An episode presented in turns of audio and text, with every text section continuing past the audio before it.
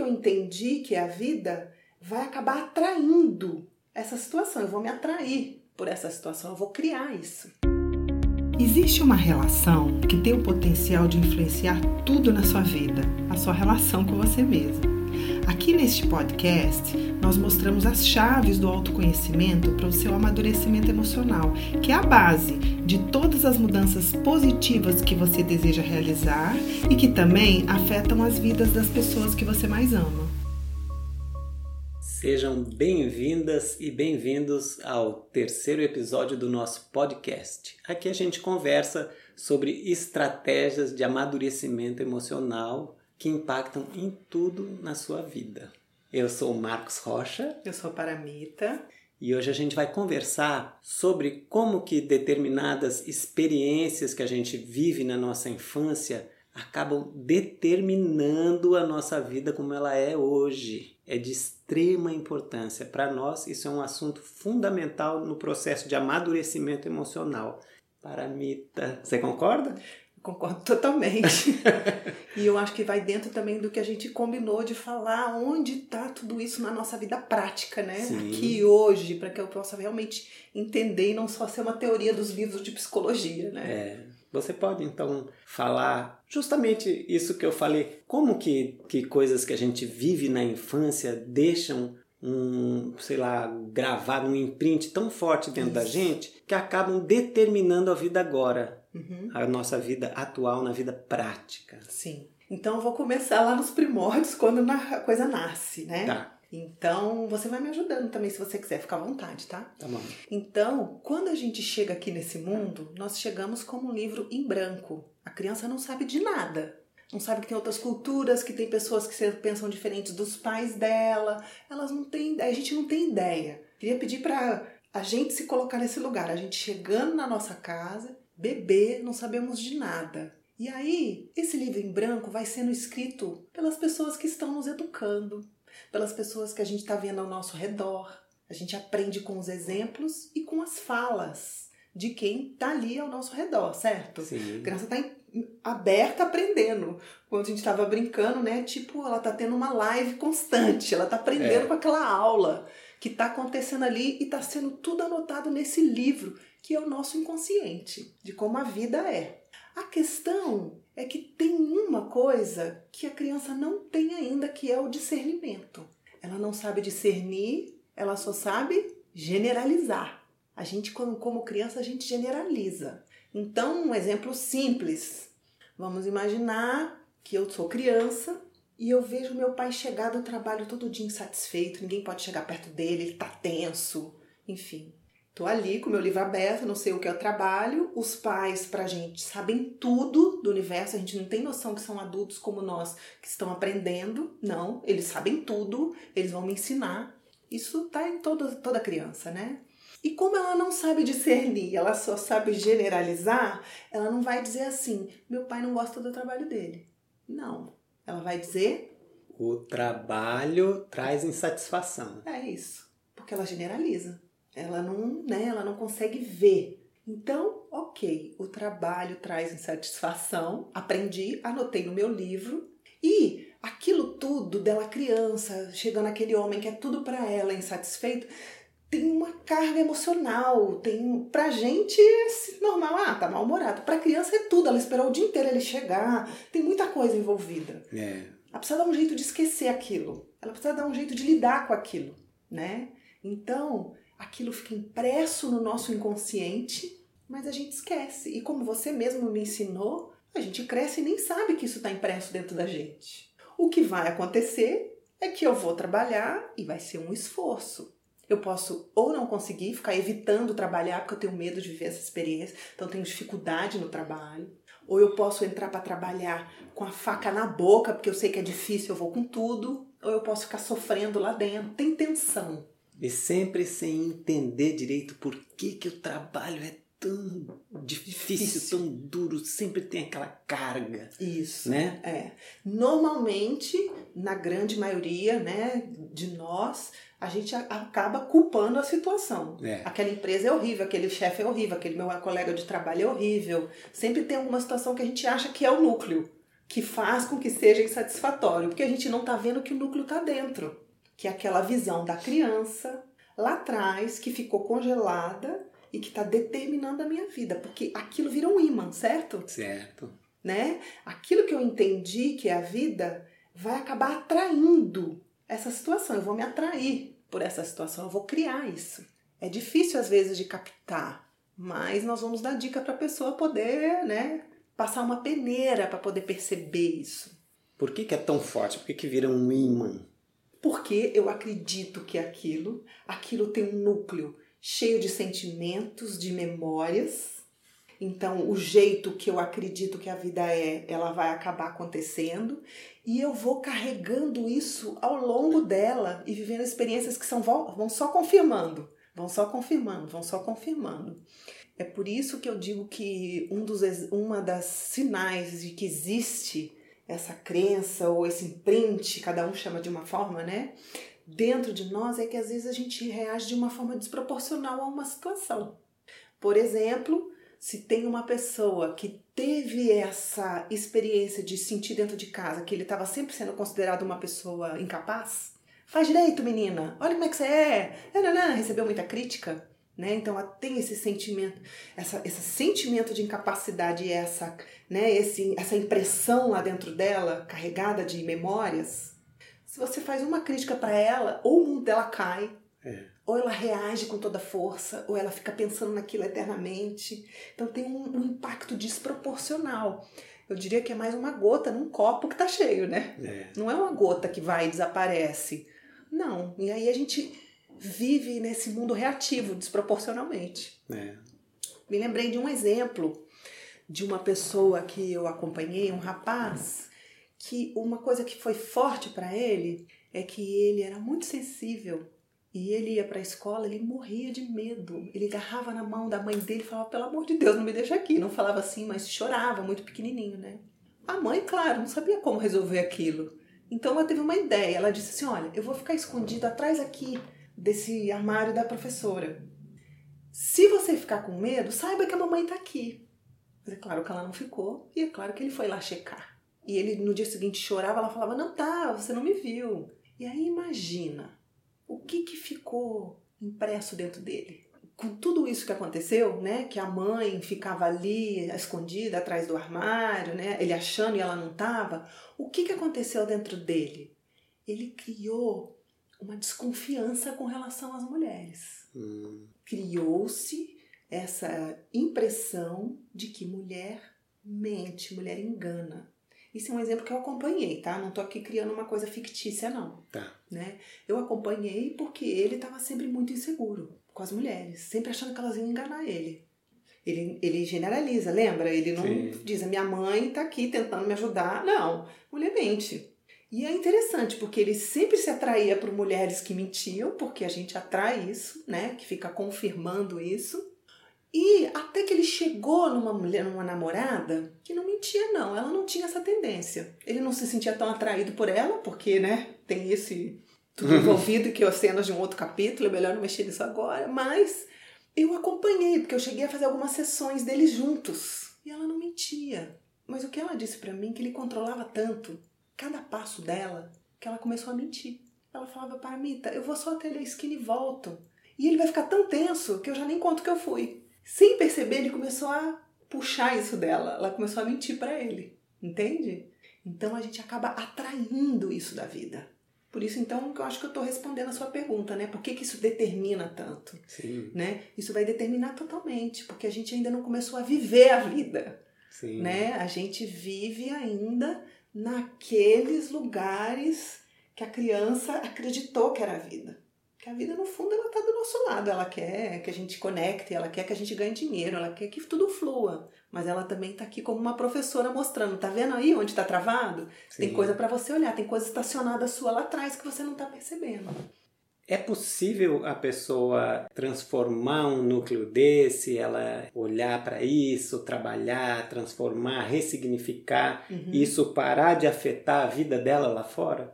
É possível eu teria algumas dicas para dar para poder acontecer essa transformação. Tá. É possível sim, né? Então é, é importante a gente lembrar que tem vários níveis, né? Esse núcleo tem muitos níveis, tem níveis de sentimentos, tem emoções, tem memórias, tem pensamentos. Então é necessário um trabalho profundo que envolva tudo isso, né? Se você fizer um trabalho que possa envolver tudo isso, é possível essa transformação. Mas antes de tudo, é importante a pessoa se perguntar: será que eu tenho isso? Antes dela pensar em transformar, é bom ela perguntar: será que eu tenho? Aonde que eu tenho? Como que eu descubro se eu tenho? Hum, né? Sim. Então eu acho importante a gente dar algumas dicas. Como é que Sim. ela descobre que pode ser que eu tenha né, uma parte na minha vida que está travada lá? Algumas dicas. Se tem alguma coisa que está travada, que não anda, que está patinando, se tem alguma coisa que a pessoa já desistiu, então eu sempre dou essa dica.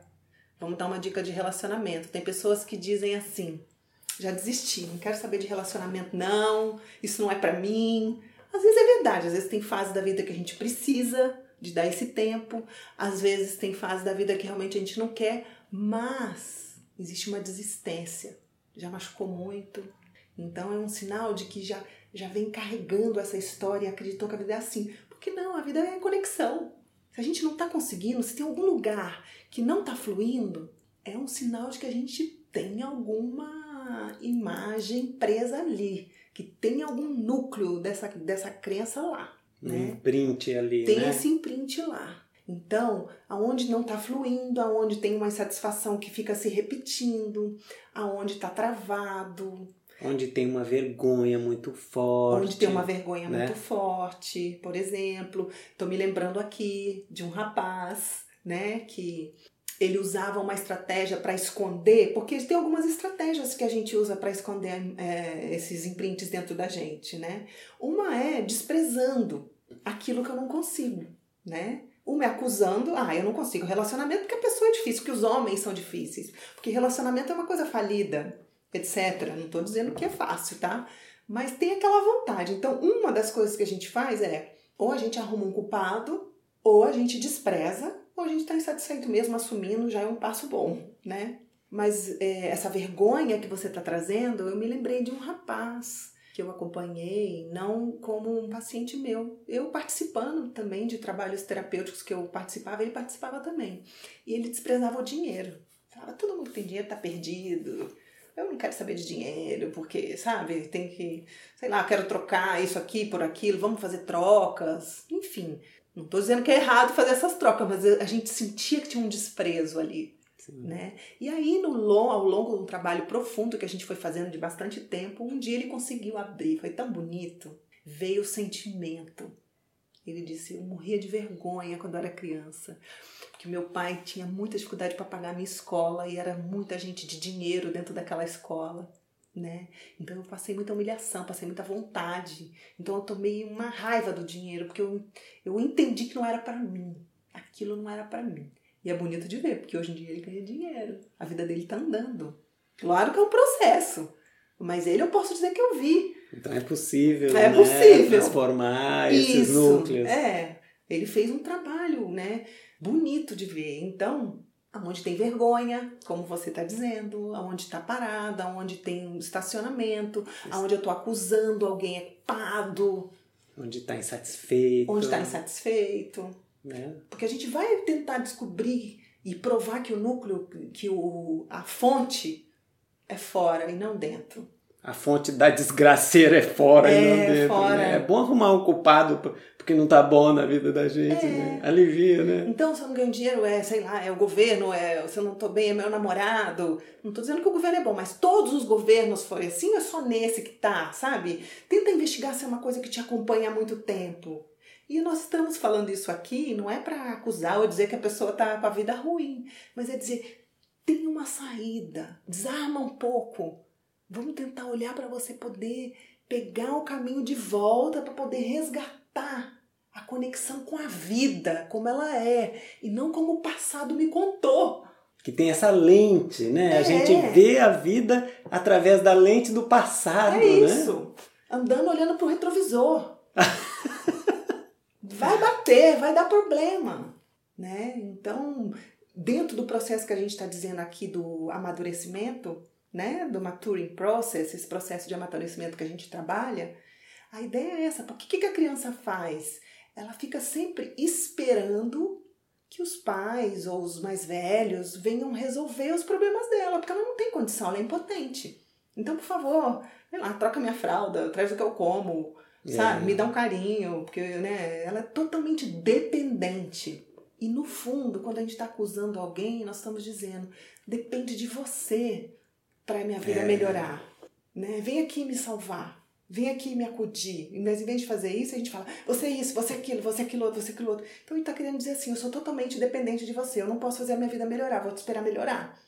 Por isso que é esse resgate para poder amadurecer e aí a gente pegar o carro na mão e, e, e poder caminhar para um lugar melhor, que não seja tentar trocar o outro, mudar o outro, mas se transformar, Sim. amadurecer. Agora, simplesmente a pessoa entender qual é aquela a coisa que ela acreditou, né, que a gente pode chamar de crença, então, uhum. né? Ah, eu acredito que, por exemplo, se a crença é eu preciso fechar meu coração porque senão eu vou me machucar. Foi essa a conclusão que aquela criança chegou. Sim. Né? Aí, se a pessoa no processo ela olhando para ela fala: "Nossa, eu tenho essa crença de que eu preciso fechar meu coração, senão vou me machucar, mas isso é só uma crença". Só entender isso já é suficiente para ela mudar e na segunda-feira abrir o coração e começar a amar. Sim, é. A gente costuma brincar isso, né? Nossa, eu preciso me amar mais. Ah, tá bom, amanhã três e meia eu vou me amar mais. É. Não é bem assim, né? Não é bem assim o processo. Ele requer muitas qualidades da alma para realmente transformar. A gente tem que querer, a gente tem que ter paciência, a gente tem que ter determinação, né? A gente tem que lidar com bastante coisas. Por quê? Porque tá ligado com muitos sentimentos, memórias, né? Que criam pensamentos, que criam realidades. Então é um processo de amadurecimento dessa fruta, né? Desse núcleo. Então, trocar o pensamento é um resultado de um trabalho. Não adianta eu tentar impor isso, porque eu só vou reprimir mais ainda esse núcleo, né? Então, é claro que a gente está combinando né, de fazer um podcast só sobre isso, porque muita gente já trabalha com isso, muita gente já fez muita coisa e fica frustrado. Ah, mas eu ainda estou aqui, né? A gente vai, vai, a gente vai fazer um, pod, um próximo sobre isso, não é? sobre a pressa, né? Isso. A pressa de querer resolver já, né? Isso, essa necessidade, né? Porque realmente é muito desconfortável ficar nesse lugar. Dá para compreender, todos nós passamos por isso. Tem hora que a gente fica assim, gente, quando que eu vou sair daqui? Eu tô de novo nesse lugar. É, e não é, não é, não é só passamos no passado, né? É. Todos nós continuamos passando é, por isso. Muitas né? situações, né? Mas eu tô aqui de novo, né? Então, tem é possível. E às vezes estamos andando em círculo e às vezes não. Às vezes estamos caminhando no processo e vamos chegando mais perto dos núcleos e parece que está ficando pior. Mas não é que está ficando pior, é que nós estamos chegando mais perto. Então, daí que é preciso esse suporte, que é preciso um trabalho para que possa ser feito isso com bastante cuidado para poder chegar lá que é esse processo, pelo menos o nosso jeito de trabalhar, ele é mais assim, né? Ele vai cuidando desse passo a passo do que está acontecendo, né? Mas uma coisa que eu já queria adiantar, que eu tenho vontade de falar, que é quase como que é uma fruta que está amadurecendo. Então não adianta ela ficar assim, que dia que eu vou ficar madura? Que dia que eu vou ficar madura? Que dia que, ai que saco, porque eu não sou madura, eu não sou bonita igual aquela lá, que dia que eu vou ficar madura? Né? Essa pressa que o ego tem de ficar perfeito rápido. E a saída não é por aí, né? É quase como ela poder aproveitar o vento que bate, o sol que vai ter que aquecer ela, e ela entrar numa percepção que tem toda uma conspiração para ela poder amadurecer. Conspiração positiva é, do universo, né? Da vida. O solo tá mandando, a chuva também, o vento também, né? Tem todo um entorno que tá ajudando naquele amadurecimento. Então, e é, então é como que é como se fosse aquela mangueira, né? O pé de manga, querendo, ai manga, madura logo, é. amadurece logo. Não tem como, mas tem um processo, né? Então a gente vai descobrindo que é muito bom também a caminhada, é muito legal. É. é inspirador também. E cada passo você vai descortinando, se conhecendo mais, trazendo essas coisas do inconsciente para a consciência e trabalhar com elas. Nossa, então é possível. Eu amadureço um pouquinho, eu já vejo esse resultado no meu relacionamento, abre um pouco mais o diálogo, né? E aqui, então eu tenho um pouco mais de humildade para tentar aquilo no meu trabalho, né? Aos poucos que isso vai vindo e eu vou vindo no passo a passo então eu te respondo: é possível.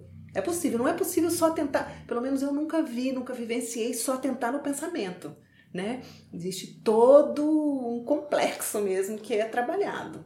Será que você dá só um. Você falou aqui umas duas ou três vezes agora em passo a passo, né? Sim. Só assim uma palhinha, né? Só, ah, mas a gente precisa ir um pouco aqui, depois um pouco lá. Se não é só o pensamento, é o quê? Sim. Além de só o pensamento. Eu acho que um passo importante, então, é não achar que a culpa é só do outro, não ficar nessa dependência que a transformação vai vir pelo outro, né? Então, tô reclamando muito aqui, deixa eu dar um passo para trás e olhar para mim. Isso é a primeira coisa que a gente precisa fazer, né? É. E aí, não dá para dizer assim, passo um, passo dois, passo três, né? A gente, na verdade, até tem um e-book falando disso um e-book bem legal, vale a pena, né? Ele é gratuito, tem exercícios, acho que pode ajudar bastante. A gente até colocou um passo a passo no e-book, é. né? No e-book que a gente formatou. Eu e o Marcos, a gente trabalha muito tempo é. junto, né, Marcos? Então esse e-book também é um resultado do nosso trabalho, 15 anos trabalhando é. junto, né? Juntos, fora os outros anos que a gente trabalhava com isso, né? Sem se encontrar. Então, no e-book a gente coloca um passo a passo, mas não quer dizer que você faz o primeiro passo, depois o segundo, depois o terceiro, né? Mas a gente coloca alguns passos importantes, que é acessar as memórias, fazer as conexões. Nossa, né? Por, por exemplo, uma moça que eu acompanhava, né? O meu pai nunca estava em casa. Nunca, ele trabalhava sempre fora, vivia na rua. O meu, eu tô sempre brigando com meu marido, que ele tá sempre viajando para trabalhar. Nossa, tem uma coisa parecida aqui, porque o meu outro namorado também. Então tem a memória, tem as conexões, tem o jogo da acusação, tem o meu sentimento de abandono. Aí eu amadureço um pouco e digo para ele, em vez de brigar com você, que eu vou te bater porque você tá sempre, eu me sinto insegura quando você não tá aqui, aperta uma dor minha, eu tô agindo desproporcional. Você entende que é um, é um processo mesmo, como a gente diz da fruta que vai se amadurecendo, são várias os empurrões que vão fazendo esse amadurecer chegar, né? E aí a gente pode combinar de mesmo no, no próximo podcast explicar isso melhor, né? Essa pressa e essa necessidade do passo a passo, mas é possível, né? E precisa ter paciência hum. e Sabe, muita vontade. É, Desculpa, só acrescentar uma coisa, porque não é só se adaptar no mundo. Não é só agora ganhar dinheiro, não é só agora, pelo menos o trabalho né, é, que a gente nossa, quer. Não, né? Não é só arrumar um namorado, então resolvi a minha, né, a minha crença, esse meu núcleo. Não. É além disso, né? E estar tá em contato com o que a vida vai trazer e, e ir construindo isso, né? É viver com mais profundidade, isso. com mais sentido, né? É isso. Não é isso? É isso. Me deu vontade de, de propor isso propondo agora, né?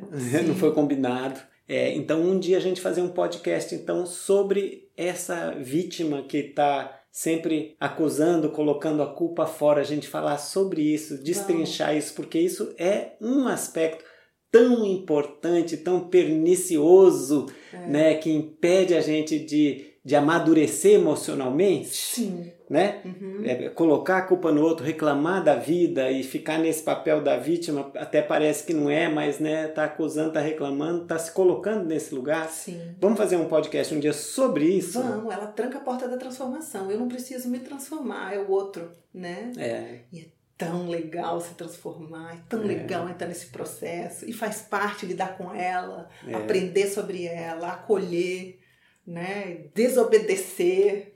Né? Vamos sim. Então tá bom. Acho que tá bom por hoje. Também acho. Né? Sim. Então muito obrigado aí por vocês que escutaram a gente aqui. Espero que a gente possa ter contribuído para mais um passinho aí no seu amadurecimento emocional com essa informação.